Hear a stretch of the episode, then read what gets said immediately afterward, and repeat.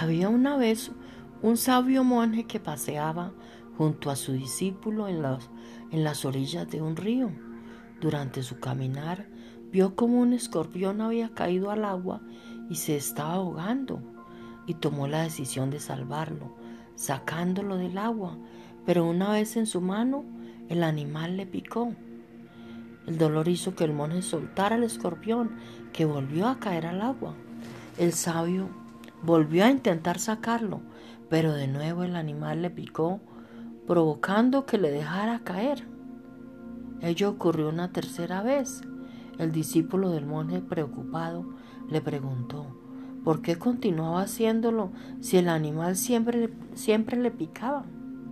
El monje, el monje sonriendo le respondió que la naturaleza del escorpión es la de picar, mientras que la de él no era otra que la de ayudar. Dicho esto, el monje tomó una hoja y con su ayuda continuó sacando el escorpión del agua y salvarlo sin sufrir su picadura.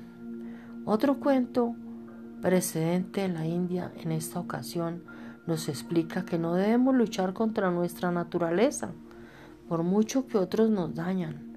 Hay que tomar precauciones, pero no debemos dejar de ser quienes somos, ni actuar en contra de lo que somos.